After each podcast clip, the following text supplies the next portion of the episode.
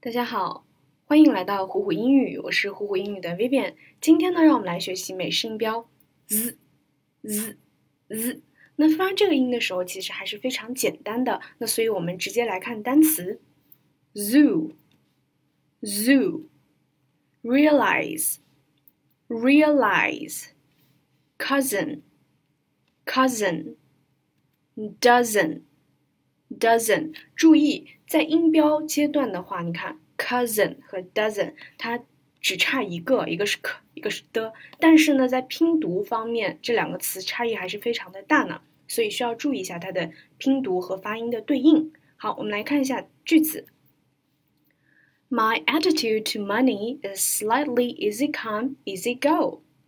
My attitude to money is slightly easy come, easy go. 什么意思呢？我对金钱的态度是来的容易，去的也快。好了，我们继续来看下一个句子。Those online critics, they're a dime a dozen.